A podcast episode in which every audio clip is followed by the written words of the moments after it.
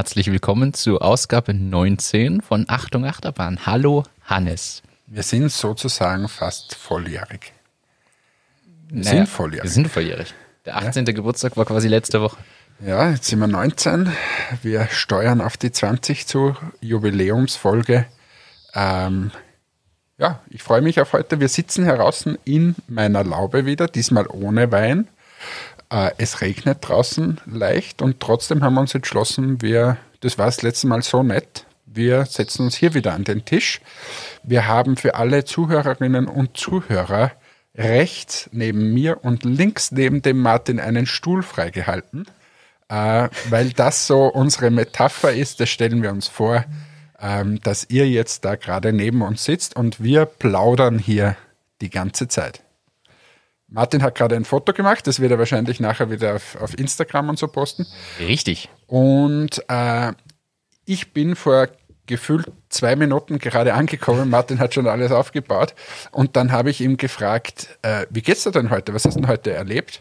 Und der Martin wollte losreden und da habe ich gesagt, stopp, schalt das Equipment ein. Ich frage dich dann nochmal und jetzt machen wir das ganz live. Wie geht's dir denn heute? Mir geht's erstaunlich gut tatsächlich. Danke der Nachfrage.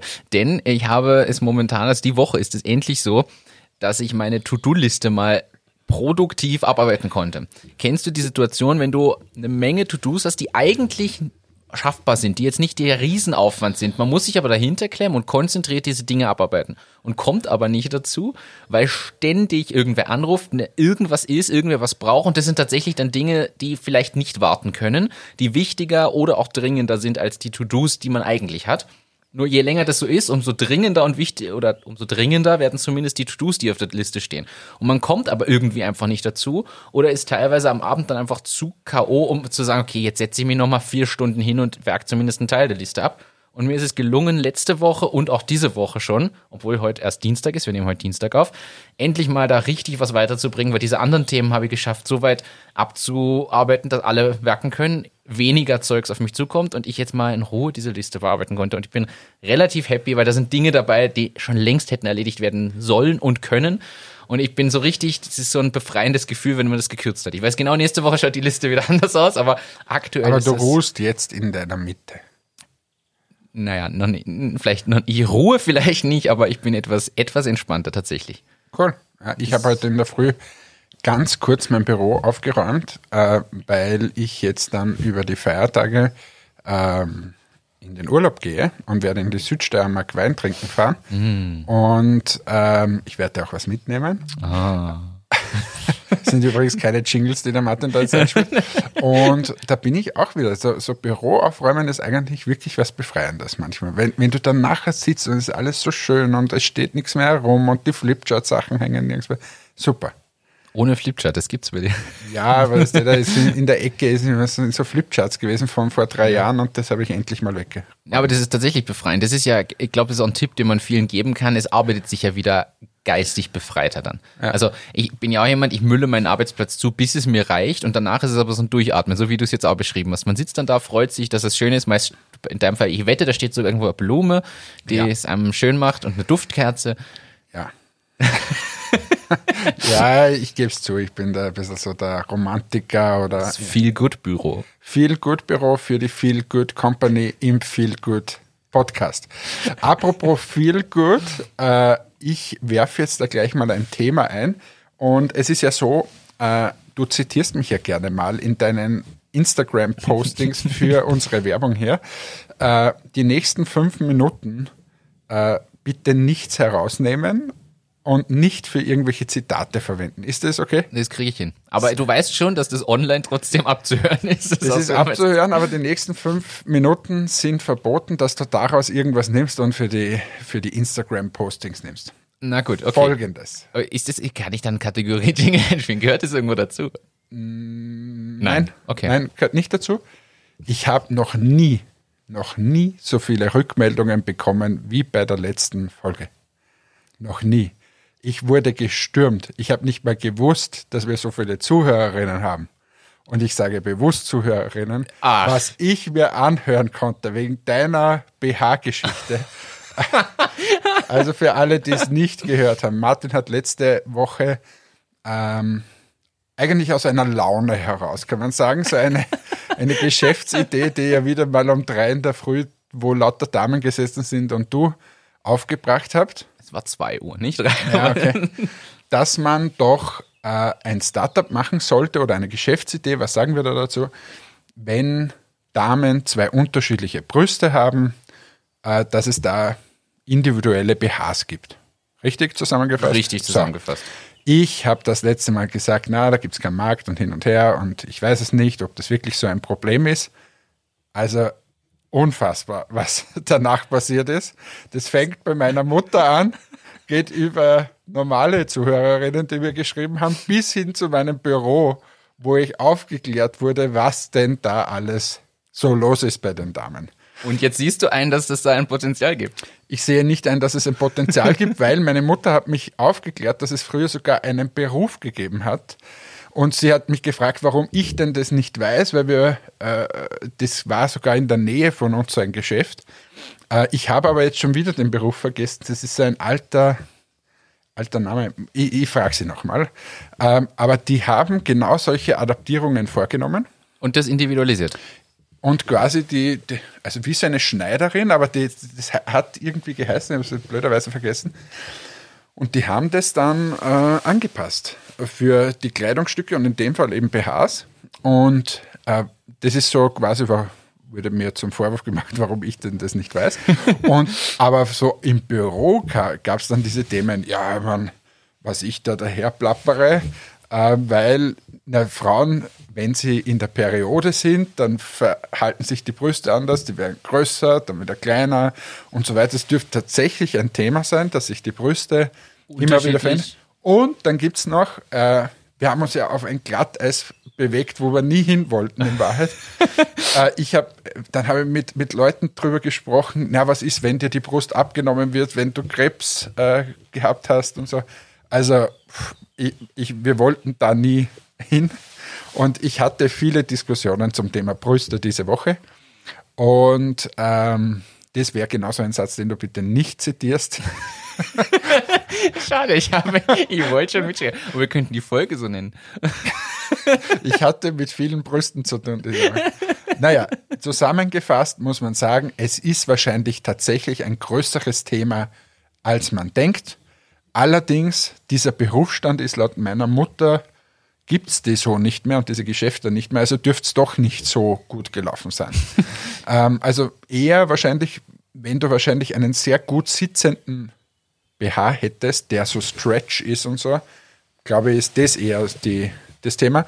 Und jetzt fallen mir zwei Sachen dazu ein. Das eine ist wieder im Brustsegment, wiederum die Julia, ähm, die ein wahnsinnig tolles äh, Projekt unterstützt, äh, wo es um das Thema geht, wie geht es den Frauen, wenn, die, wenn eine Brust abgenommen wird aufgrund von Krebs, äh, wie ist da der Selbstwert und so weiter. Also da macht die Julia Kopinski wieder ein, ein, mit ganz vielen anderen tollen Frauen ein, ein, super Projekt, können wir mal vorstellen. Genau, generell bei, zum Thema Brustkrebs. Bei Gelegenheit. Ähm, wo wir als Entmatics auch sofort gesagt haben, wenn, wenn da was ist, wir wollen das auch unterstützen. Das ist das eine, was mir einfällt. Und damit möchte ich auch das Thema Brüste äh, beschließen. Wie gesagt, wir wollten nie auf dieses Glattes. Äh, und ja, also es ist sicher für die Damen der Schöpfung ein wichtiges Thema. Und jetzt schwenke ich auf ein anderes Thema.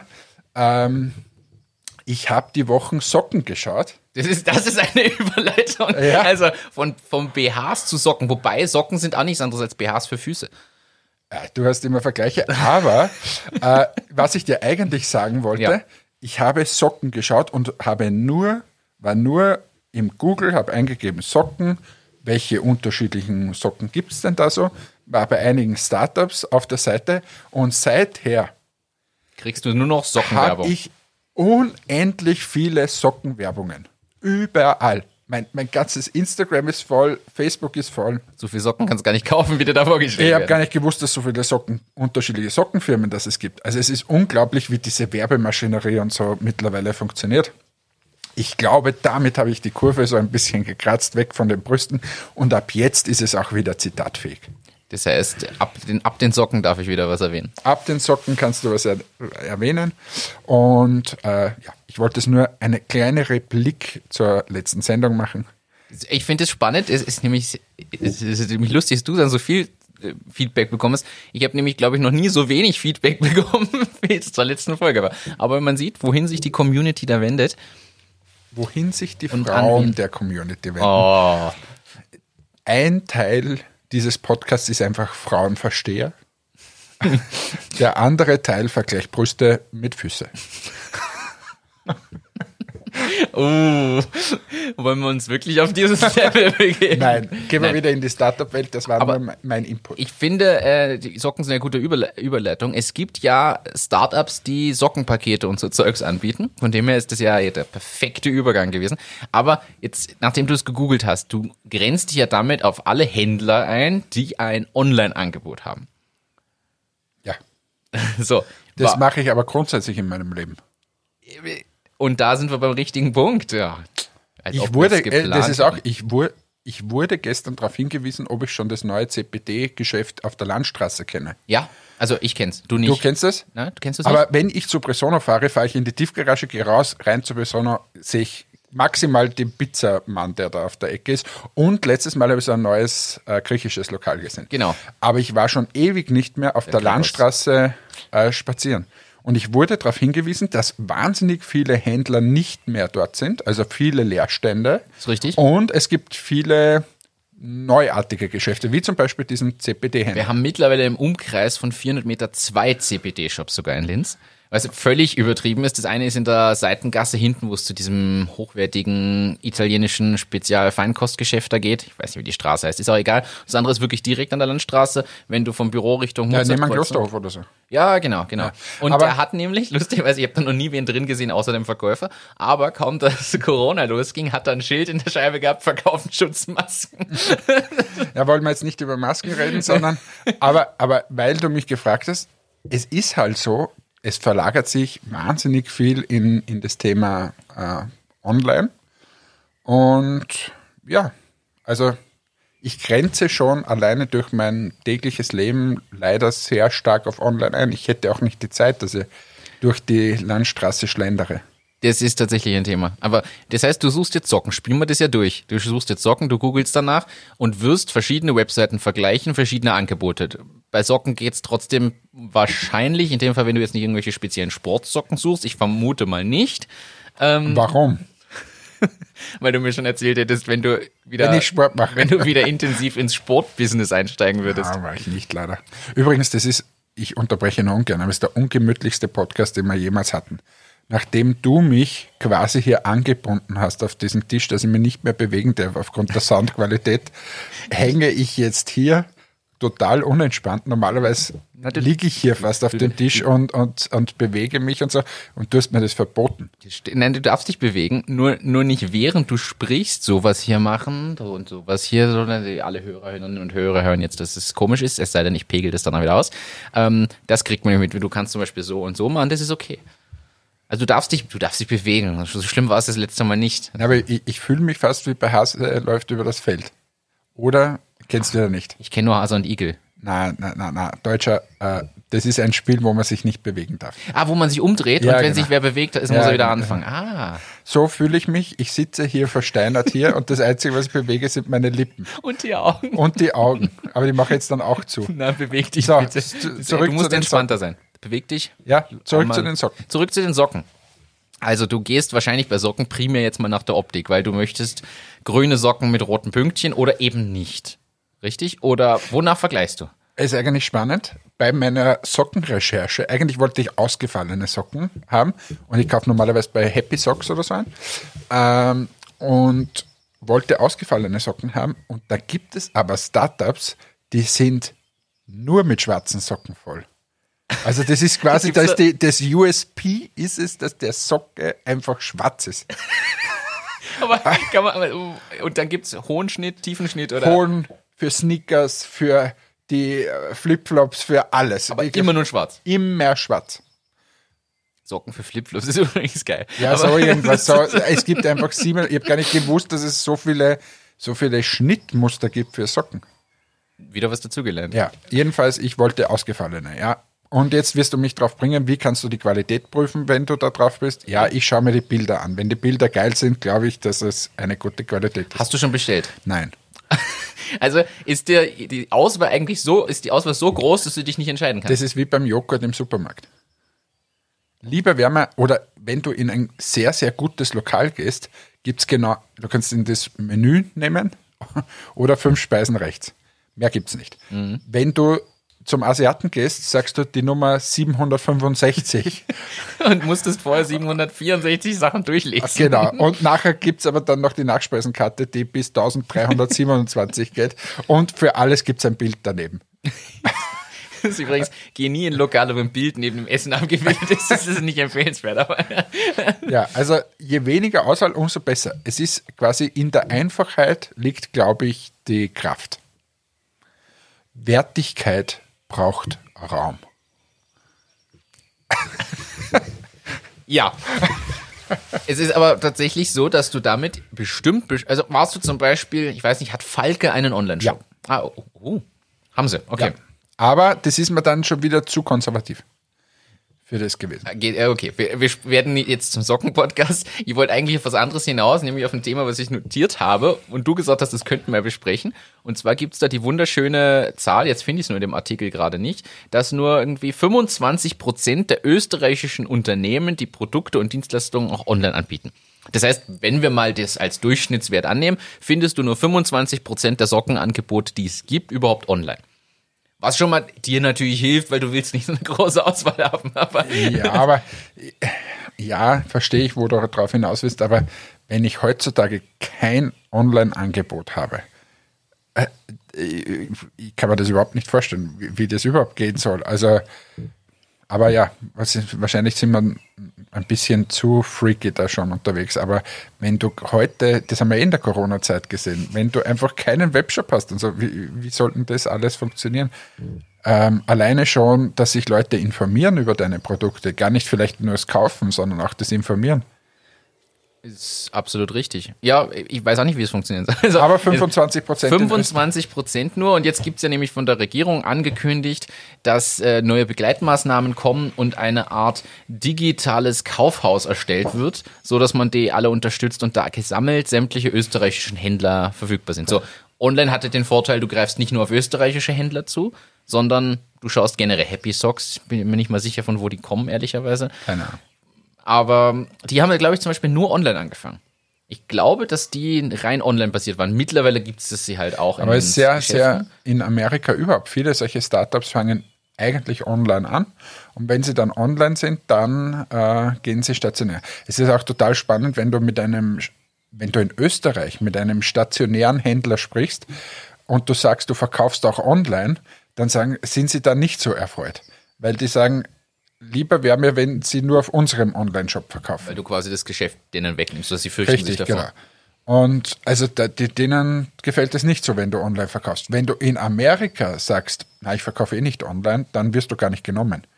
Die wollen, dass du online extrem stark bist, weil da gibt es, für die ist das sozusagen ein, ein No-Brainer, dass wenn es online funktioniert, dann funktioniert es in den tausenden Walmart-Filialen auch. Außerdem haben sie ja trotzdem einen Triggerpunkt, wer es nicht online bestellt, sondern im Laden kauft, rennt ja zum Walmart und kauft sich ja auch andere Sachen dann, oder? Genau. Zu Also, aber es sind trotzdem wieder Amerika, Europa sehr, sehr unterschiedlich eigentlich in den Zugängen. Aber äh, auf den Artikel, den du ansprichst, du hast ihn mir geschickt, ich habe ihn nur kurz überflogen. Ähm, da geht es darum, dass jetzt Österreich eben dieses Kaufhaus da machen will.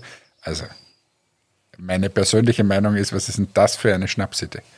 Weil äh, das, jetzt sieht man es eh schon bei Shopping, wie schwierig das eigentlich ist. Und da steht die Post dahinter, äh, ich glaube auch Seven Ventures und so. Mm, Ja, ja. Alle sind. Zumindest vermitteln sie immer an die. An Ja, aber die, jedenfalls, die, die machen wirklich sehr, sehr, sehr viel und bemühen sich und so weiter. und haben trotzdem zu kämpfen, das richtig Und in die haben so zu zu kämpfen und es ist so schwierig. Und äh, die werden, da, ja, weiß nicht, also ich glaube nicht, dass die so wahnsinnig viele Fehler machen, aber es ist halt einfach sehr, sehr schwierig.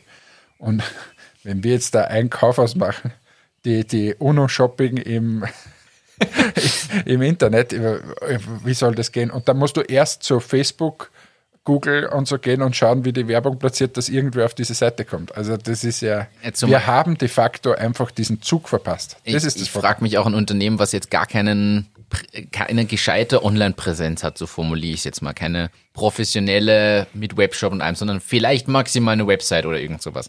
Wie soll denn das Unternehmen jetzt wissen, was es tun soll für das digitale Kauf? Also, das ist ja ein Mordsprojekt, wenn du das machst. Da muss ja irgendwer sich drum kümmern und da schauen, dass die vom, von Bildern bis Daten muss ja da alles rein und das sollte möglichst automatisiert sein, weil es setzt sich ja keiner hin. Nehmen wir Entmatics mal angenommen, ihr hättet das nicht so professionell aufgestellt. Ihr würdet ja nicht, nur weil ihr das nicht habt, wenn jetzt wer kommt sagt, ja, kommt ins digitale Kaufhaus, setzt du ja keinen Mitarbeiter hin, der nur manuell ständig die Daten reinklopft und so.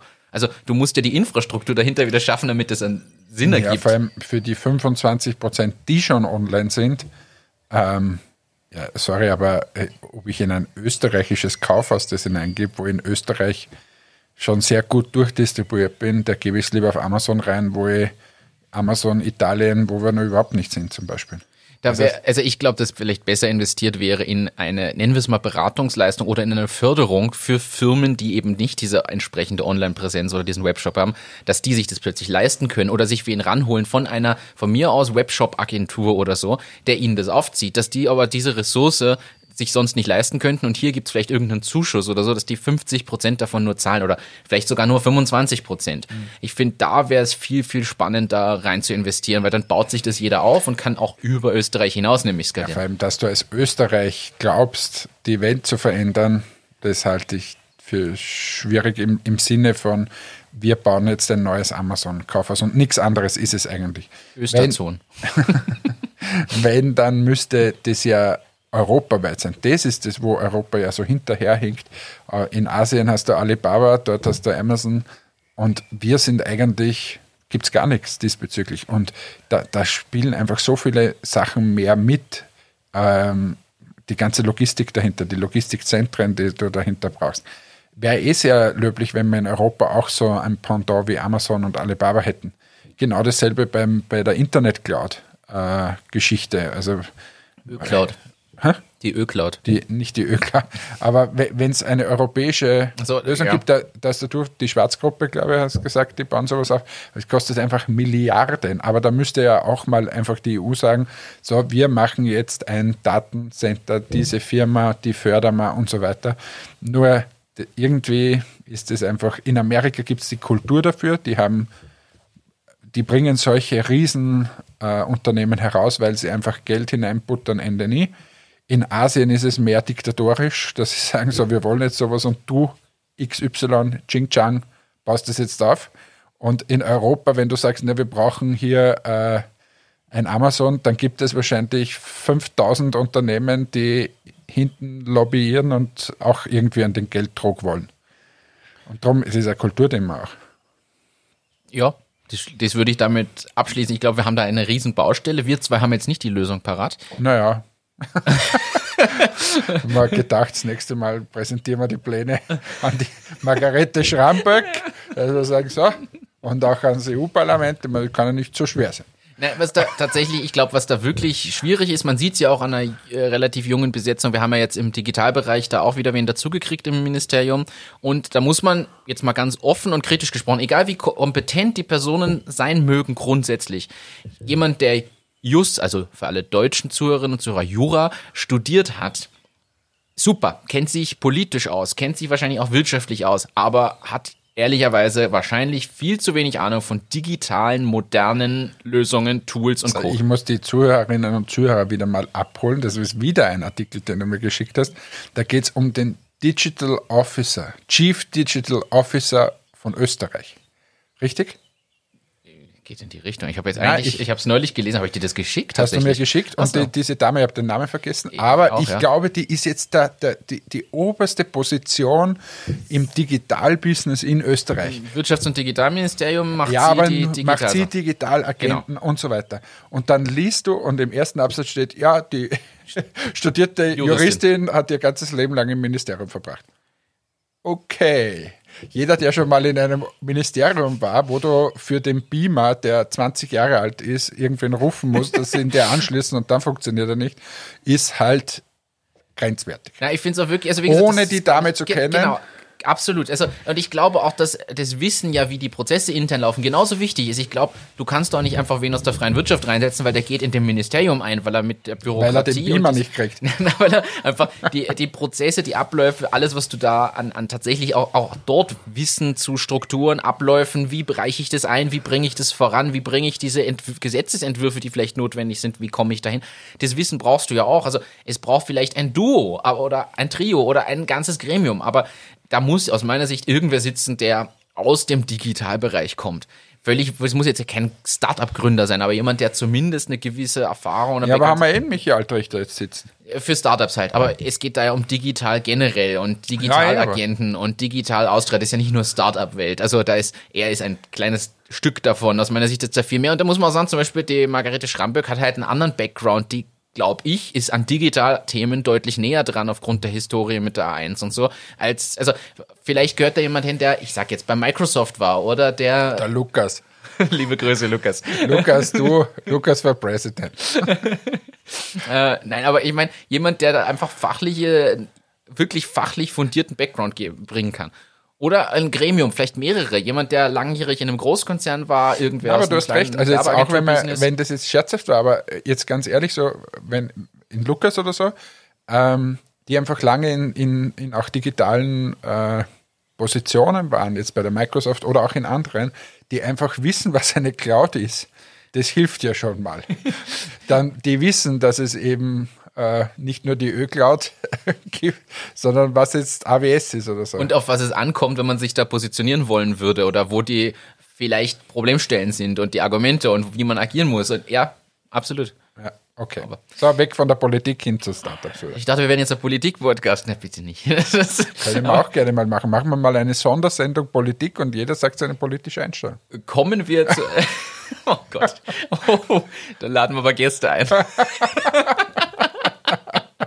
Aber es ist tatsächlich so, ähm, wir haben einen Themenwechsel, den ich jetzt bringen möchte.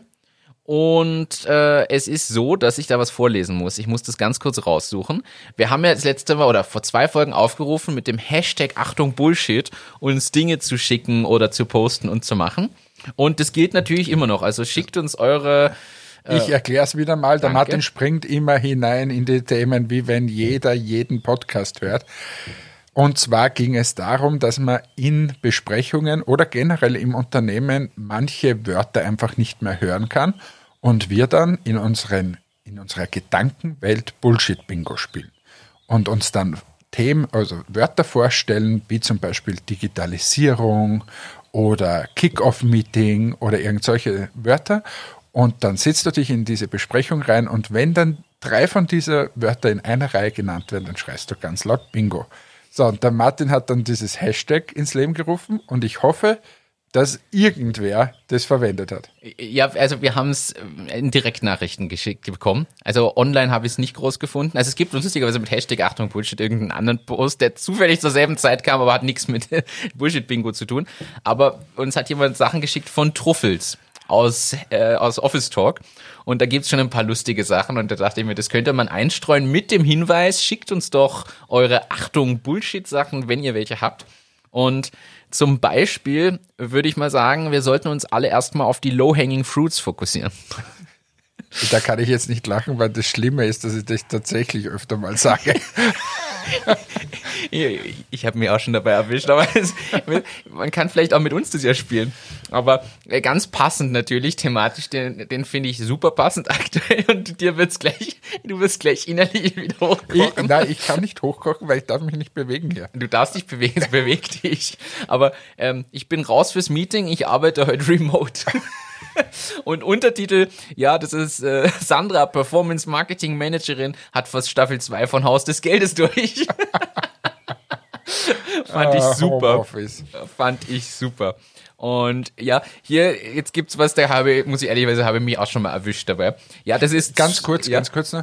Ich streue ein, ich sage jetzt nicht mit wem, aber ich war essen mit jemandem, uh. der in einer sehr leitenden Position ist und der hat mir erzählt, dass die, äh, die waren alle in Homeoffice, ein großes Unternehmen, und die Effizienz ist nicht gesteigert worden.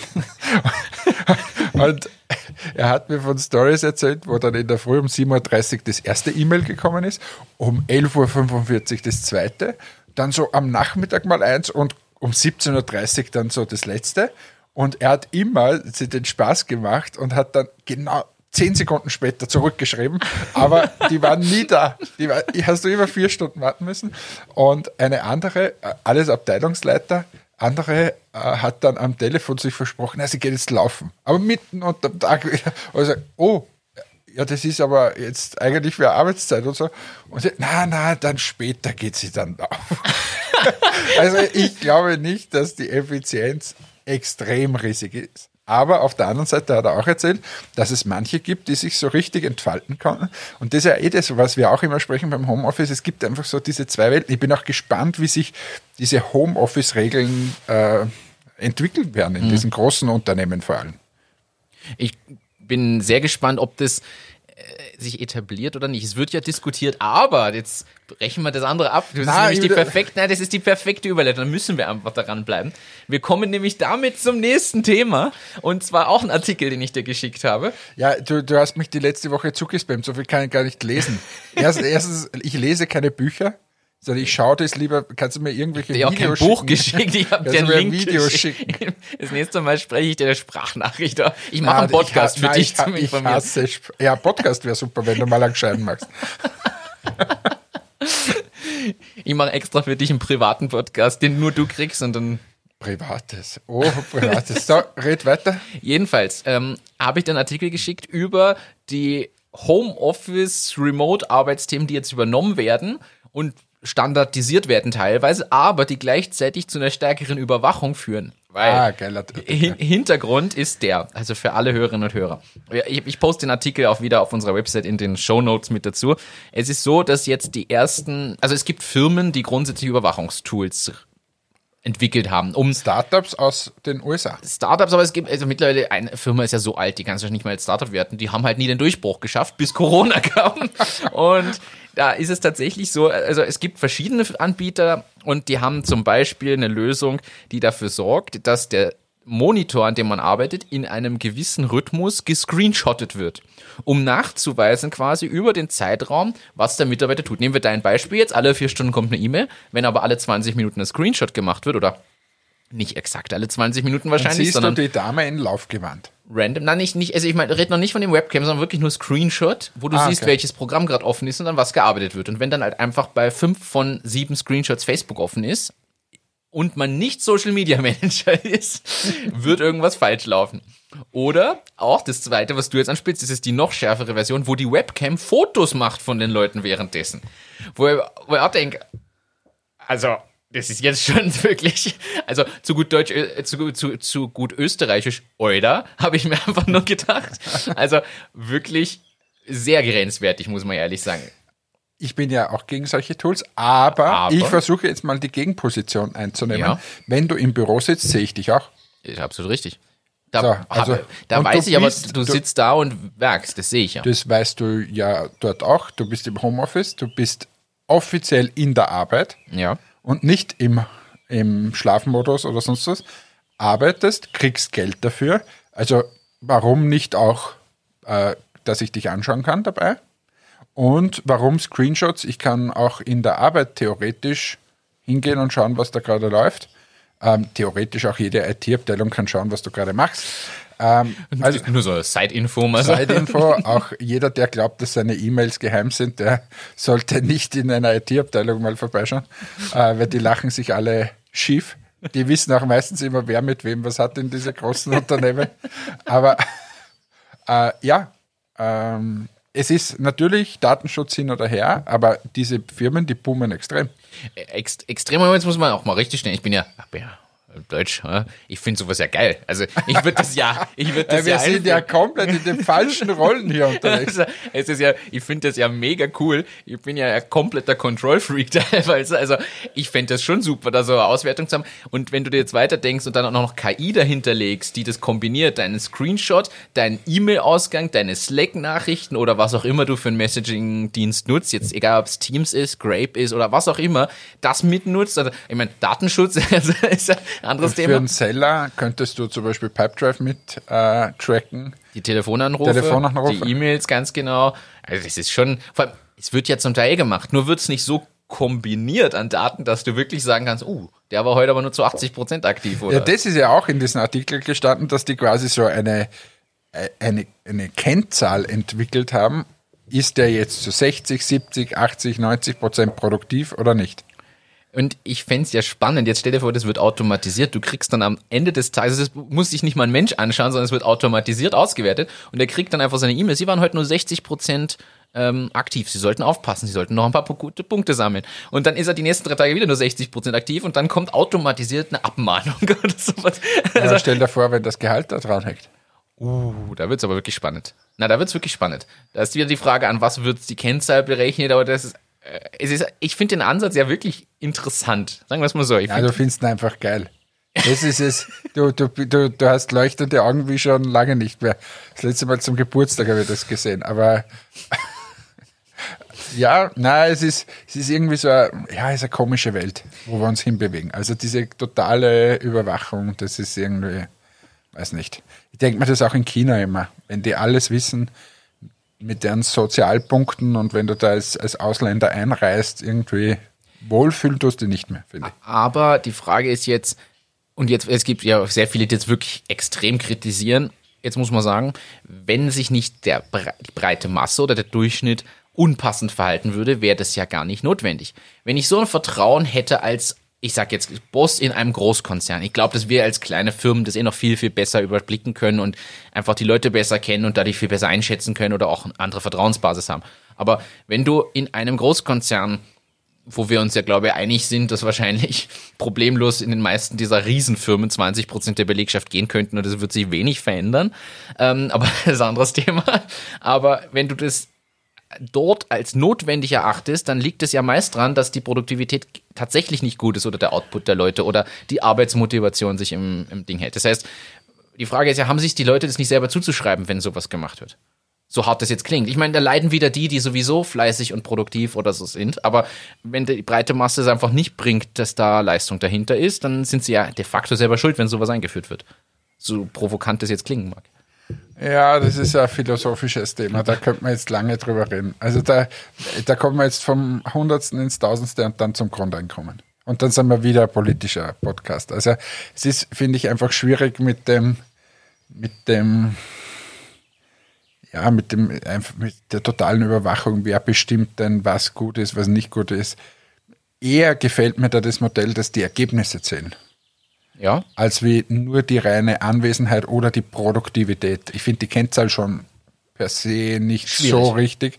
Lieber wären wir, dass wir einfach nach Ergebnissen viel mehr gehen und sagen, wenn einer den Ergebnis selber Güte in zehn Stunden zusammenbringt, bringt das in zehn Stunden zusammen. Wenn das einer in zwei Stunden macht, dann macht das in zwei. Dann kann halt der um, um weiß nicht, ist der halt in in zehn Stunden für dieses ganze Monat fertig und hat viel Freizeit und verdient aber dasselbe wie der, der es einfach nicht so schnell hinbringt, in derselben Qualität, muss man immer sagen. Das wäre mir eigentlich viel sympathischer. bin ich bei dir. Das, da hast du mich schon ganz schnell, kon, äh, wie sagt man, überzeugt. Ja. Bekehrt. Ganz schnell, überzeugt. na, da bin ich bei dir. Bin Priester von. Aber, aber das liegt auch daran, weil ich das zu 100% nachvollziehe, weil es gibt auch Leute, die einfach generell effektiver und produktiver arbeiten. Wir haben das, haben uns kennengelernt, glaube ich, schon besprochen, dass wir ja Leute sind, wenn wir mal konzentriert an was arbeiten, bringen wir wahrscheinlich in zwei Stunden das weiter, wo andere vielleicht vier brauchen. Und ich kenne noch mehr Leute, die so sind. Ich kenne aber auch Leute, die anders sind, wo es halt anders ist. Aber das ist halt einfach, das ist so. Deshalb finde ich aber den Ansatz gut. Ja, und da glaube ich, in diese, in die, mehr in diese Zielerreichung zu kommen, auch mit, mit Vergütung, glaube ich, das ist so der spannendere Ansatz. Er ist halt viel, viel schwieriger als wie dieses bloße Zahlendings da. Äh, und darum wird es wahrscheinlich auch nicht gemacht. Das stimmt. Ja. Haben wir jetzt keine Themen mehr oder was? Doch, doch. Wir setzen Trends. Habe ich dir den Artikel Wir geschickt? haben übrigens heute noch kein einziges Mal auf die, de, kommt deinem. Ding herumgedrückt. Sollen wir, sollen wir es vor? Nein, wir, müssen jetzt mal wieder, wir müssen Na, jetzt lese noch einen von diesen lustigen Sprüchen. Also- die lustigen Sprüche. Jetzt äh, wieder äh, Hashtag Achtung Bullshit. Ähm, kannst du das reschedulen? Bin gerade noch in einem Call. Julian, 31, Head of International Relations. Könnte auch seine Mutter mal wieder callen. Diese, diese, ich finde das immer so geil, was auf Danke, diesen, Andrea. was auf diesen, was auf diesen äh, Visitenkarten alles so umsteht, was sie alles sind, diese Heads of, was weiß ich. Es ist doch einfach wurscht. Könnte auch Würstel draufstehen. Würstel und dann ist es genauso super. Also, naja. Nein, aber was ich sagen wollte, wir setzen Trends. Erinnerst du dich? Absolutely. Absolutely. Nachdem wir ja der einflussreichste, der bekannteste, der größte und sowieso wahrscheinlich meistgehörteste Podcast in Almesberg sind. Richtig. Auf was anderes wollte ich gar nicht hinaus. Nein, aber äh, wir setzen Trends in, du erinnerst dich, irgendwo zwischen Folge 5 und 10 oder so. Ich habe es genau in meinem Kopf. Ich erinnere mich.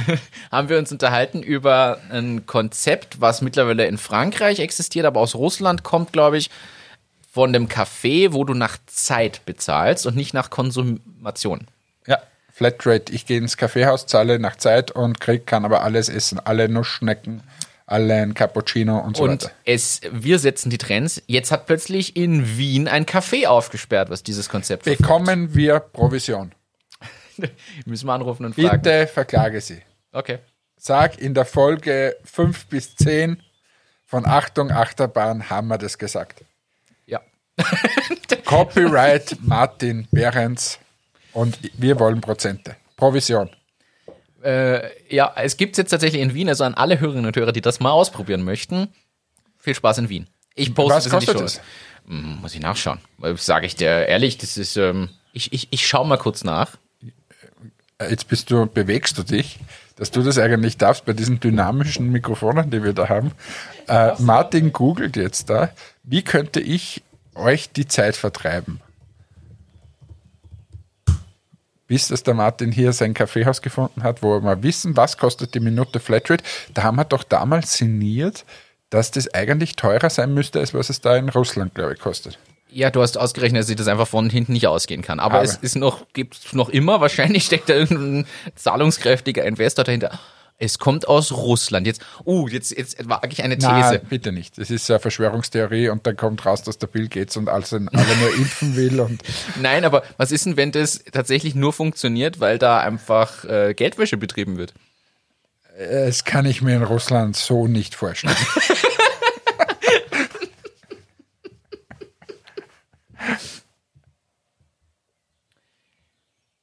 ja, jetzt hau raus. In alten Zeiten, kennen die Leute noch so Discman und CD-Player, wäre, oder na, war das sogar noch bei Kassetten, wenn du eine längere Pause gehabt hast, als wie zwei Sekunden, wo nichts war, hat er geglaubt, dass es der nächste Titel ist. das ist wirklich so. Gut, dass Spotify nicht so agiert oder äh, vor, Na, aber man muss, man, muss, man muss manchmal, ich habe ich habe in Finnland studiert und es war furchtbar. In Finnland ist es so, da erzählst du irgendwem was und der sitzt gegenüber und sagt nichts. Der sagt nichts, gibt keinen Laut und du musst diese Ruhe aushalten. Es ist furchtbar. Das müssen wir unseren Zuhörerinnen auch mal zumuten, dass wir jetzt einfach mal nicht sprechen.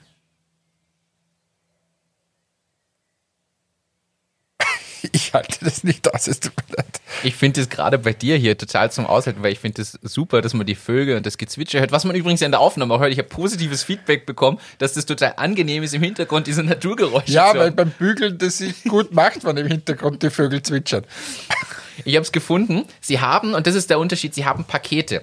Also es ist äh, je nach Paket, was du nimmst, unterschiedliches in Begriffen. Kaffee, Tee, Soda, Hauslimonaden, Kuchen. Und da gibt's verschiedene Pakete, wie viel Kuchen und wie viel. Und es geht los bei 9,90 Euro pro Nase pro Stunde. Also pro Person pro Stunde. Was kriege ich da? So, da kann ich jetzt so viel hier nicht genau Cappuccino. dabei. Wir müssten da jetzt mal fragen. Aktuell läuft die Beta-Phase, die ist jetzt 1. bis 15. Juni. da gibt es nur halben Kaffee. gibt's, in der Beta-Phase gibt's einfach nichts. Du sitzt halt da und zahlst und sie schauen mal, ob das funktioniert. Na, ich habe es tatsächlich gefunden. Eine Stunde kostet 9,90 Euro. Da ist Tee, Kaffee und Hauslimonade, so viel du willst, und ein Stück Kuchen. So, und 25% auf de, Rabatt auf den Rest der Karte. Das ist ein geschickter Ansatz. Du wirst getriggert mit so einem gewissen Grundbasispaket und kaufst dir deine Add-ons quasi dazu.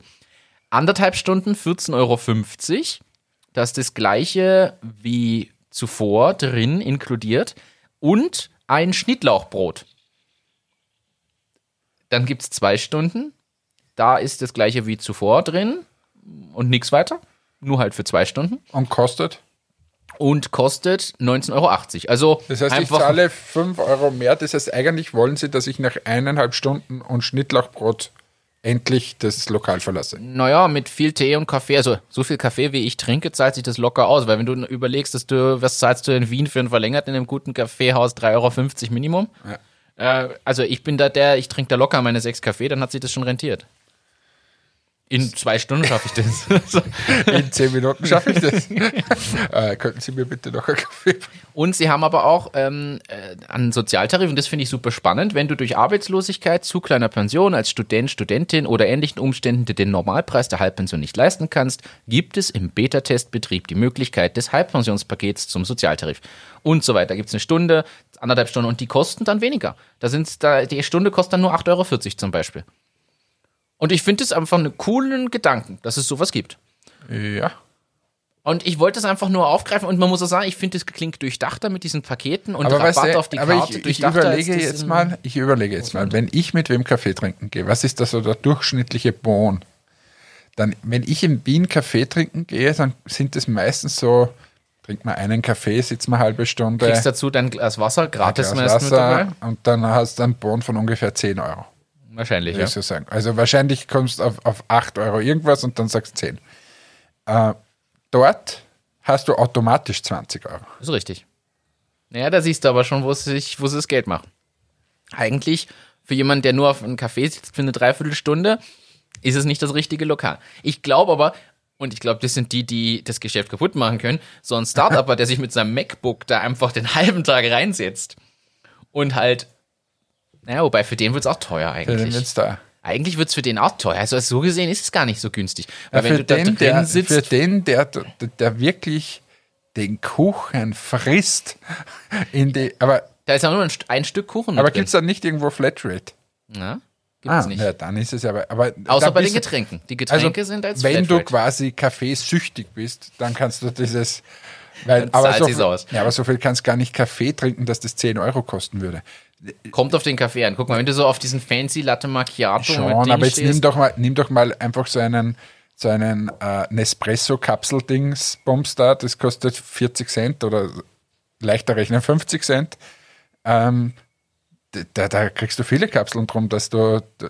ist ja, ist ja richtig, aber wenn du jetzt überlegst, und im günstigsten Paket ist ein Stück Kuchen, aber jetzt bestellt dir dir eine Rechnung als Einzelperson für ein Stück Kuchen und einen Kaffee, da wirst du auch ungefähr pro Person bei den knapp 10 Euro liegen. Ja, 3,50 der Kuchen, 3,50 der Kaffee, 7 Euro. Dann sagst du, nimmst noch eine Limo dazu oder einen Eistee, hast, Limo. Na Limo. dann hast du es auch schon.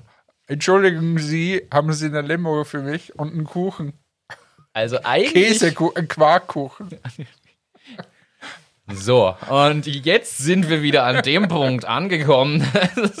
ich wollte eigentlich nur erzählen, dass wir Trends setzen. So, ich schließe dieses Thema jetzt damit ab und leite über. Hannes Reisetipps. So, jetzt. Ich will es nicht. Ich, ich habe da nie eine Ahnung, was du mich fragst. Und ich habe jedes Mal, wenn ich diesen Jingle höre, Angst. Äh, ja, erstens habe ich Angst, dann gibt es so ein gewisses Schaudern, das über meinen Rücken läuft.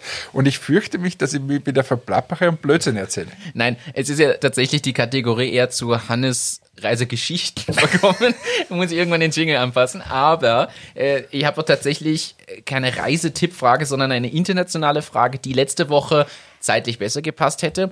Denn in den eigentlich weltweit in den USA ist äh, was passiert, was wieder politisch ist. Jetzt, äh, wir wissen alle, was, was passiert ist. Ähm, äh, Stichwort Polizeigewalt und, und Rassismus ist auf der ganzen Welt jetzt einfach ein Thema seither. Ich wollte dich letzte Woche schon fragen, wir hatten dafür keine Zeit mehr und ich, hat auch nicht gepasst und jetzt dachte ich mir, mich interessiert tatsächlich mal, ich will da gar nicht weiter drauf eingehen, weil sonst werden wir wirklich Polit-Podcast, aber wie ist es denn mit Geschäftsbeziehungen und dem, ich sag mal, Schlagwort Rassismus? Hast du da schon Erfahrungen gemacht? Klingt jetzt total, als ob du betroffen wirst, aber hast du da schon irgendwo Einblicke bekommen? Und jetzt mal unabhängig davon, ob es nur die USA sind oder generell, dass du einfach mitgekriegt hast, ja, die Leute gehen mit einem anders um oder es gibt auf ab gewissen Ebenen bestimmte Ethnien nicht mehr? Oder ist dir da was aufgefallen? Das würde mich wirklich interessieren. Oder hast du vielleicht sogar eine Story dazu? Und das immer so unvorbereitet. Aber nein, ich habe jetzt selten auf dieser Business-Ebene selten irgendwie was festgestellt, wo, wo man, man auch, man ich würde sagen, eher in den ganz obersten Führungsebenen sind selten Schwarze. Äh, das schon, oder seltener Schwarze, das schon, aber ich habe das jetzt nie für mich so unter Rassismus äh, verbucht. Was du schon merkst, ist, wenn du in Amerika, kommt jetzt ein bisschen auf die Region drauf an, wenn du so herumreist und mit äh, Menschen sprichst, du kommst trotzdem sehr oft auf Politik zu sprechen. Äh, das Land ist einfach tief gespalten äh, und äh, da gibt es quasi die, die Trump-Befürworter und dann gibt es die, die ihn komplett ablehnen. Und das macht es sehr, sehr schwer. Und dasselbe, du hast aber in allen Themen wird so polarisiert, ob es jetzt der pro äh, und der komplett gegen Waffen und so. Das ist in dem Land schon ein bisschen anstrengend. Das heißt, das ist viel ambivalenter. Das, Ja, total. Also wirklich von der einen Und du kannst auch mit, meiner Meinung nach aus, mit vielen gar nicht diskutieren. Ich hatte mal Kollegen, die, die komplett schießwütig waren und so typische Trump-Wähler und so. Äh, Und wenn du mit dem mal normal über das Thema Waffen reden wolltest, dann hat es dem komplett die Kette überhaupt und, und äh, ist am Schießgang gestanden. Ich war sogar wirklich mal schießen dort. Ähm, die, sind komplett irre. Komplett, was die da für ein Waffenarsenal haben zu Hause äh, und auch den Kindern beibringen und dir dann Fotos zeigen und so. Also es ist wirklich, dieses Land ist teilweise grenzwertig und ich finde ja, die Leute, die so schwärmen von diesem Land, ich kann das nur schwer verstehen. Amerika ist, ist natürlich, erstens, wir reden immer von Amerika, das ist so, wie wenn du bei uns von Europa sprichst. Das hängt sehr stark vom, vom Bundesstaat ab, wo du halt bist, ob es dort schön ist oder weniger schön ist. Das ist so wie in Europa. Es gibt schönere Länder und weniger schöne Länder. Ähm, und, und dann gibt es meiner Meinung nach, die, die, die Küsten sind sehr, sehr westlich äh, geprägt und, und sehr aufgeschlossen. Und je, je zentraler du reinkommst, umso, so schlimmer wird dann die, das Ganze. Und in Amerika ist einfach, du brauchst wahnsinnig viel Geld, dass du, dass das schön ist dort, das Leben. Alles andere ist dort einfach meiner Meinung nach nicht schön. Und das, das Thema Rassismus begegnet dir halt, wenn du in Amerika bei äh, in einer Verkehrskontrolle kommst, also das ist äh, auch schon erlebt, man, so lustig ist es dort nicht. Da behältst du besser die, die Hände auf dem Lenkrad und, und bewegst dich mal nicht. Und, und ja, wenn du dann, bin ich nicht schwarz, aber wenn du dann auch schwarz bist, ist wahrscheinlich auch nicht so angenehm. Also dieses Land der unbegrenzten Möglichkeiten ist schon auch grenzwertig teilweise. Das, was sie, den Riesenvorteil, den sie haben im Vergleich jetzt zu Europa, ist, dass dort einfach jeder mal Englisch die, als die Sprache hat und somit ist der Markt so groß und relativ einfach eigentlich Ja. auch.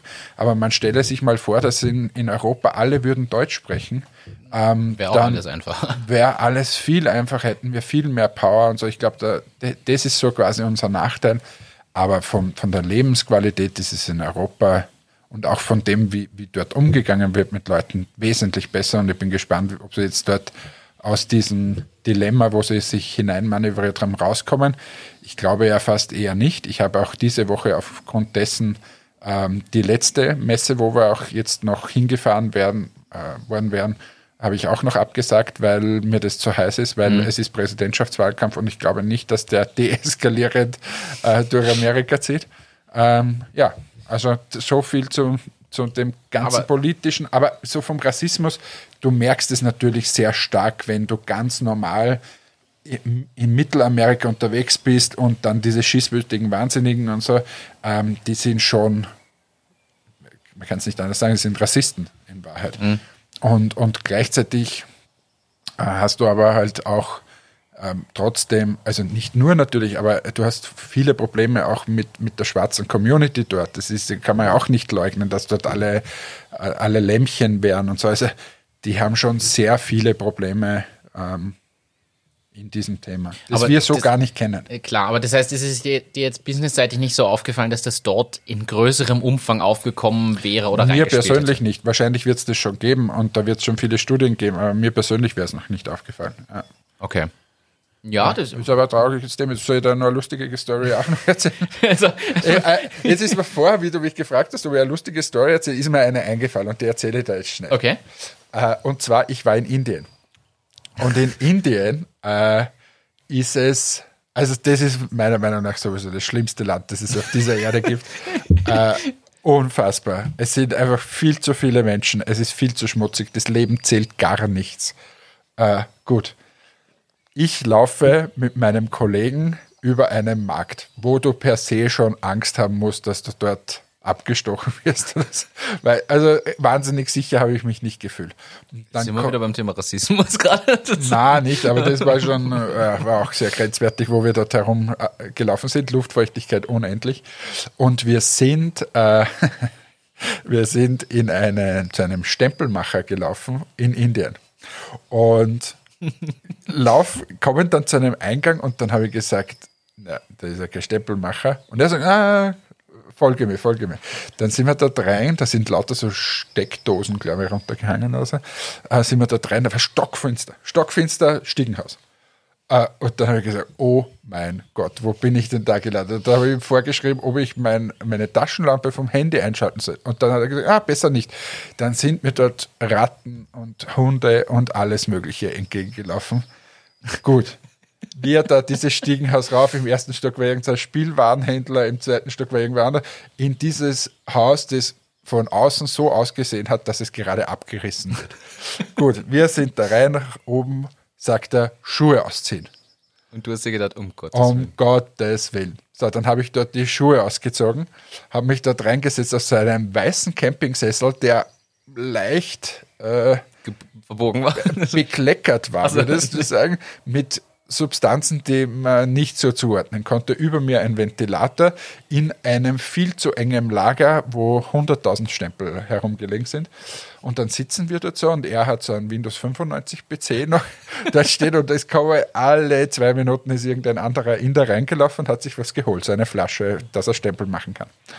Und da muss man wissen, das Zeug, was wir dort verkauft haben, ist Polymer. Da, da hatten wir, glaube ich, in Amerika, der Gesamtmarkt war 20 Tonnen, ganz Amerika oder irgend so, oder 40 Tonnen, weiß jetzt nicht mehr. Und dann sitze ich dort und, und frage ihn so, ja, wie viel, wie viel verkaufst du da so und so? Na, und er sagt, ich glaube, er hat gesagt, na, 10 Tonnen oder so irgendwie. Und ich habe gesagt, 10 Tonnen? Du machst halb Amerika hier. Amerika verkauft, glaube ich, nur 20 Tonnen oder so in, in einem Jahr. Das ist ja Wahnsinn. Sag ich da, wie in einem Jahr? Ich verkaufe das in einem Monat. Wir sind wirklich im ärgsten Drecksloch gewesen. Aber einer eurer besten Und das, war Wahnsinn. Ja, na, hat das dort verkauft. Und die gehen dann raus und Polymer ist jetzt nicht so ungiftig, kann man sagen, aber der setzt sich dann da am Straßenrand und, Und macht und, das und macht das. Da hilft halt in solchen Ländern wie das die Limitierungen. Ja, ich glaube nicht, dass der Arbeitsinspektor da ja, ist. genau, aber- das ist der, ist der Punkt, gibt's da nicht, ja. ja, na, Aber jedenfalls. erstaunlich, dass man in Indien so viel stempelt. Also Indien, wenn du mal in Indien bist, weißt du schon? Nein. Nein, Indien, wenn du am, am Flughafen bist, du kriegst für alles einen Stempel und doppelt und dreifach, weil die haben einfach so viele Leute, die Arbeit brauchen. Jetzt drücken sie denen einfach Stempel in die Hand und auf der, auf der Boardingkarte, weil geht nichts mit Handy, Boardingkarte hat nachher, glaube ich, zehn Stempel um. Überall, wo du hinkommst, kriegst du einen Stempel und das ist offiziell. Ja, also das ist wirklich, Indien ist ein ah, eher schwieriges Land, finde ich. Hast du da schon Beauty-Produkte hinverkauft? Ich verkaufe gerade nach Indien. ist das tatsächlich so, aber An ich, den Händler, der auch Polymer kauft. nein, habe ich nicht. Aber es ist verdammt schwer. Wir haben ein Jahr gebraucht, dass wir überhaupt die, die Beauty-Produkte dort angemeldet haben. Weil Da du musste-. Da musste ich sogar zu der Botschaft in Indien fahren. Ah, wirklich? Ah, zur Botschaft in Wien von Indien fahren. Und habe dort mit dem Botschafter Das den. Wirtschaftsdelegierten oder so, habe ich da gesprochen. Vorher musste ich mich anstellen mit 100 anderen Indern, die ihren Pass irgendwie neu braucht haben und ich bin da gestanden mit unseren Produkten und den Zetteln. Dann gibst du die unten ab und dann äh, sagen sie, ja, am Nachmittag kannst du wieder kommen, sechs Stunden später, musst in ein Kaffeehaus gehen in Wien. Und habe gesagt, ja, okay, Warte das mal, kann das ich. kostet dich. Äh, Weil, na, da bin ich zum Herrn Botschafter oder wie, wie auch immer, irgendein Wirtschaftsmensch dort und war recht nett, haben wir gut gesprochen. Und dann habe ich gesagt, na, muss ich jetzt wirklich die restlichen fünf Stunden auch noch warten? Er hat gesagt, na, rufe ich an, gehen Sie runter, holen Sie es. Zack, fertig. Das war sehr nett, die sind sehr bemüht, dass du quasi nach Indien äh, lieferst, aber Indien an sich, ah, verdammt viele Leute. verdammt viele Leute. Und ständig Stau. Es ist unglaublich, du stehst nur im Stau. Ja. Da hatten wir, das war doch ein lustiger äh, Abschluss dieser. Ja, weil du mich über Rassismus-Sachen fragst. Ich, ich, ich, finde, kann doch nicht äh, den Trump seine Politik. Es, man kann uns jetzt nicht vorwerfen, wir würden nicht Aktuelles Ja, thematisieren. absolut, absolut. Aber ja. Und hätte ja sein können, mir hat es ja. Äh, doch, eine Frage habe ich dazu noch. Würdest du die Bibel in die Höhe halten? Nein. Aber hast du, merkst du einen Unterschied? Du warst ja auch zu Zeiten, wo Obama Präsident war in den USA zum Beispiel Ja. und jetzt, wo Trump Ja. dort ist. Äh, merkst du einen Unterschied im Ver Businessverhalten? Ich beziehe mich nur aufs Businessverhalten. Bitte jetzt nicht wieder. Aber das, ist, das hängt doch alles immer zusammen. Natürlich ist es nicht lustiger geworden. Das ist ja. Die, es ist auf der Grenze wird da schon Facebook äh, angeschaut und alles Mögliche. Du wirst durchleuchtet bis es geht nicht mehr. Jetzt weiß ich nicht, ob das immer alles nur auf den Trump zurückzuführen ist, aber ja, irgendwie auch von der eigenen Einstellung äh, war es irgendwie ein bisschen entspannter. Aber das kommt mir auch auf der Welt grundsätzlich vor. Ich finde, vor ein paar Jahren war das Ganze noch ein bisschen entspannter. Es hat jetzt nicht nur was mit Trump zu tun. Ich finde, wir haben einfach überall Populisten sitzen, die einfache Antworten auf sehr komplexe Fragestellungen äh, geben. Und das ist halt auch in einer Startup-Welt oft nicht das Beste, wenn man sagt, na, musst du einfach mehr Geschäft machen, mehr einnehmen als ausgeben. Ja, wirklich. Das, das sind so die Tipps, da freut sich der Martin am meisten, weil er mich anruft und sagt, nein, das ist ja eine strategische Frage und ich gebe ihm eine Antwort, dann nimmst halt mehr ein, als du ausgibst. ja, ich sag jetzt nichts dazu. Da haue ich zwei Euro ins Phrasenschwein. Das, das finde ich gut. Ich habe noch ein, ein Thema und das möchte ich ankündigen, denn wir haben jetzt nach unserem Podcast noch was vor und das kann man ankündigen, denn es kommt voraussichtlich am selben Tag raus, weil sie senden auch immer donnerstags. Wir sind eingeladen als Gäste bei einem anderen Podcast. Und jetzt, Hannes schaut mir an, was? Ich weiß ja von nichts, doch, er weiß es. Und er, Ja, ich weiß es schon. Ich, ich bin mir nur immer noch nicht so sicher, wenn du jetzt den Titel des Podcastes sagst, ob du mich da nicht in eine Falle lockst. Nein, ich logge. Äh, ich, Ich logge. Ich locke dich nicht. Heute gibt's keinen Wein. Ich locke dich nicht in eine Falle. Es ist nämlich der Podcast Gegensätze ziehen sich aus. Und nein, das ist kein Sex-Podcast. Und zwar ist der von Markus und Maria. Maria und Markus, wie auch immer. Die beiden haben uns eingeladen, dass wir heute über das Thema selbstständig versus angestellt, also nicht selbstständig sprechen und werden uns da nachher dann reinklinken und zu viert drüber sprechen. Also hiermit ein Shoutout an die beiden und den Podcast Gegensätze ziehen sich aus. Findet man überall, wo es Podcasts gibt. Und ich freue mich drauf, nämlich dann, dass wir mal äh, mit anderen äh, sinnieren können über ein, zwei Themen. Weil wenn es nur wir zwei sind, ist ja Ja, wir können jetzt auch einmal in die Community aufrufen, wenn jemand mal hier dabei sein möchte, dann soll er sich bitte hierher setzen auf den, er- Auf den freien er- Stuhl. Auf den freien Stuhl. Wir haben hier Hillinger Wein, man kann auch was anderes haben. Es gibt hier Wasser. Nachher gibt es meistens eine Grillerei. Und äh, man kann sich hier hinsetzen, man muss nur leise sein.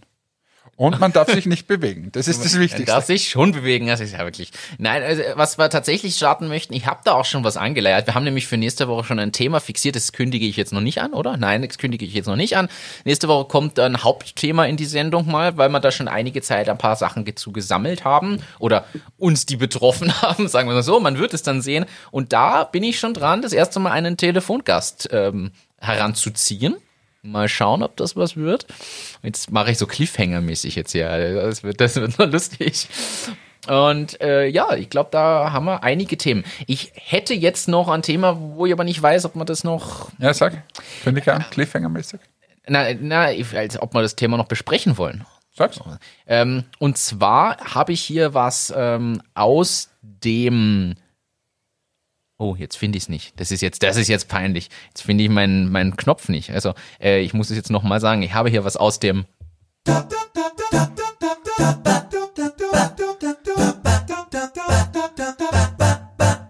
Themenlotto. Themenlotto. Die Frage ist nämlich, die im Themenlotto steht und mal uns zugeschickt wurde irgendwann. Wie ist die Zusammenarbeit mit Startups als Unternehmen quasi? Wenn ich ein Unternehmen bin und mit Startups zusammenarbeiten möchte, was sind da die Vor- und Nachteile bei einem Startup und worauf muss man sich einstellen? Was kann man erwarten und was nicht? Finde ich eine ziemlich konkrete Fragestellung. Fragestellung, muss ich Ja. sagen. Und ich dachte mir, das könnte man noch als Abschluss noch Ja, super, super Thema. Ähm. Also, was mir aufgefallen ist, ist, dass große Unternehmen wahnsinnig viel Zeit haben. Und, und so gerne, gerne Besprechungen machen und alles nochmal diskutieren. Und das sollte mit meinen Kollegen nochmal diskutieren. Und wenn es die Kollegen gesehen haben, gibt es sicher Kollegen von den Kollegen, die das auch gerne nochmal präsentiert haben wollen. Und du, du kommst in so einen Strudel rein, dass du zehnmal zu einer Firma fährst und alles präsentierst. Und zwar I- immer wieder von vorne. immer wieder von vorne, immer die Karotte nach vorne gehalten bekommst, dass man sagt, naja, es wäre ein Riesenkunde äh, und de facto kommt aber nichts heraus. Deshalb ein Aufruf an alle größeren Unternehmer oder generell, die mit Startups zusammenarbeiten. Bitte seid euch bewusst, dass jede Stunde dem Startup-Unternehmer wahnsinnig viel Zeit und Energie kostet. Und wenn ihr sie einladet, dann sagt ihnen bitte konkret, was, ob das wirklich ein, ob es da tatsächlich eine Chance gibt und ähm, wie lange das und auch eine gewisse Zeitlichkeit dahinter, dass man vielleicht noch zehnmal sich treffen muss und dann wird es aber, aber nicht so in der Luft hängen lassen. Also das habe ich bei uns schon oft immer äh, mitbekommen und das ist einfach sehr frustrierend, wenn du glaubst, jetzt hast du bald einen Abschluss und dann musst du wieder und wieder und wieder und am Ende kommt nichts raus und in Wahrheit, wenn du mal nachforscht, war es halt für alle sehr nett, dass man zusammengesessen ist und ein bisschen über Technologien gesprochen hat, aber es ist nichts rausgekommen. Und gleichzeitig auf der anderen Seite muss halt das Startup wissen, auf was es sich einlässt, dass dort komplexere Strukturen sind und nicht jetzt einer gleich mal entscheidet und so. Äh, Und wenn diese zwei äh, ein bisschen offener und transparenter mit sich umgehen würden, dann wird, glaube ich, die Zusammenarbeit schon etwas einfacher sein zwischen diesen. Was fällt dir da als Tipp ein? Ich finde, du hast das eigentlich gut rübergebracht. Ähm, wichtig ist, glaube ich, dass man weiß, man kann das als Unternehmen, gerade ein Star, also gerade wenn ich mit einem Startup zu tun habe, was in einer frühen Phase ist, kann ich häufig als großes Unternehmen, was da Hoffnungen schürt, dafür sorgen, dass das Startup insolvent geht. Theoretisch, wenn ich es lang genug rauszögere. Und das muss man sich, dessen muss man sich bewusst sein, damit man es eben nicht darauf ankommen lässt. Und ich finde, da ist einfach ein, ja, was wichtig ist, glaube ich, dass für das Unternehmen, was mit einem Startup zusammenarbeitet, die die Vorstellung, wie agiert ein Startup einfach im Kopf ist. Weil wir stellen uns immer auf die großen Unternehmen ein, aber ich finde, umgedreht sollte das auch passieren in den Köpfen. Dass die Leute von vornherein drüber nachdenken, was tue ich dem Startup denn an, wenn ich jetzt zehnmal antanzen lassen, so wie du das gesagt hast. Oder Ja, oder, oder wenn ich sie ein Angebot stellen lasse, dann sage, na, das Angebot, das müssen wir schon noch erhöhen, weil wir sind viel mehr Leute und jetzt sieht schon sehr, sehr gut aus. Wir sind da schon bei der Geschäftsführung und das wir, ich, ich glaube, sie könnten schon mal 20 Leute einstellen, weil so, wir müssen das dann schon äh, schnell rüberbringen. Und, aber diese Strukturen wird man schon noch brauchen, bevor man da jetzt unterschreibt. Und dann hörst du auf einmal nichts mehr. Und das ist einfach, äh, du als Startup, erstens ist es trotzdem immer wieder so ein Strohhalm, wo du dich anhältst. Und es kann ja auch gut gehen. Also das, aber, aber glaube ich, diese ehrliche Kommunikation und ehrliche Umgehensweise miteinander, das ist so wichtig. Und vielleicht auch eine Art Feedback im Sinne von, wenn jetzt das Startup ankommt und noch nicht alles 100% professionell läuft. Weil vielleicht gibt es das Startup seit, sagen wir mal, drei Jahren, hat einen gewissen Anfang, aber wagt sich jetzt in eine neue Schicht von Kunden vor. Dann hat man noch nicht alles 100% automatisiert, professionalisiert oder sonst irgendwas. Und ich fänd's halt nett, wenn man als Unternehmen, das ist jetzt so ein Wunsch eigentlich, sich darauf einstellt, hey, es kann da auch was geben, was mal schief läuft, was auch im Prozess nicht 100% professionell ist oder was nicht in den Prozess des Unternehmens in dem Moment passt und dass man dann aber nicht gleich absagt, sondern dem Startup das Feedback gibt und sagt, optimiert doch mal bitte das oder damit ihr bei uns weiterkommt, müsst ihr das und das und das machen. Also so eine Feedback-Kultur, die natürlich unentgeltlich ist, aber wie du es schon richtig sagst, in den Unternehmen, die Leute haben ja genug Zeit, also kann man sich auch Zeit nehmen für so ein Feedback oder so einen Ratschlag, gerade wenn du das Startup frisch aufschlägst und da wissen schon Leute, hey, bevor ihr nicht diese sieben Themen erfüllt habt, braucht es gar nicht weitergehen dann ist das ja hilfreich. Also wir hatten das ja nicht, ich nehme ein Beispiel aus Presono, wir hatten das auch, als wir bei ein, zwei großen Firmen, das, also richtig großen Firmen aufschlugen, wo irgendwann auf einmal das Thema kam, ja, wir haben da so einen Fragebogen aus der IT äh, mit, also es, es sind Themen mit Security und Daten und hier und da gewesen. Das ist so ein Fragebogen heute. Schickt mir den, ich fülle den aus. Überhaupt kein Thema. Fürchte ich mich nicht vor. Aber als die das erste Mal kamen mit solchen Fragebögen, aber nach zehn Terminen erst, habe, kam mir halt auch ein bisschen ja, veräppelt vor, muss man wirklich so sagen. Hätten sie mir den nach dem ersten Termin gesagt und gesagt, bevor ihr nicht diesen Fragebogen habt, können wir sowieso keine Entscheidung treffen, hätte ich vielleicht mal meine Hausaufgaben zuerst gemacht, von denen ich aber nichts wusste, bevor ich noch neunmal antanze. Und das würde ich mir halt wünschen an Unternehmen jeglicher Größenordnung, wenn es da Themen gibt, wo man weiß, das muss sowieso gemacht werden oder das wird anstehen, dass man es einfach am Anfang schon ankündigt und mit offenen Karten spielt.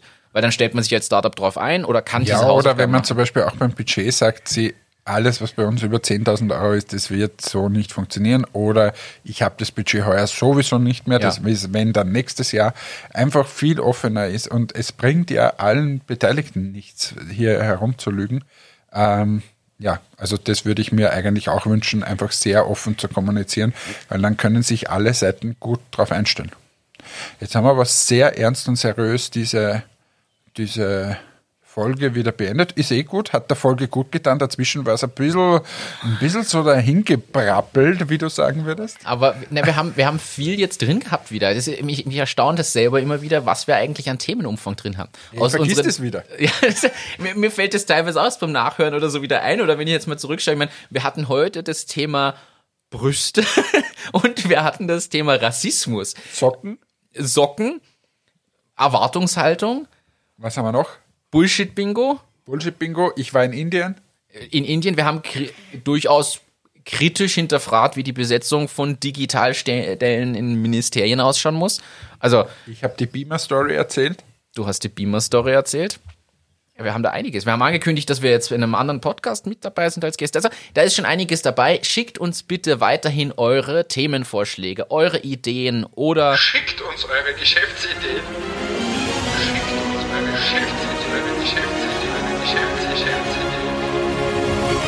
Schickt uns einfach alles, was euch einfällt.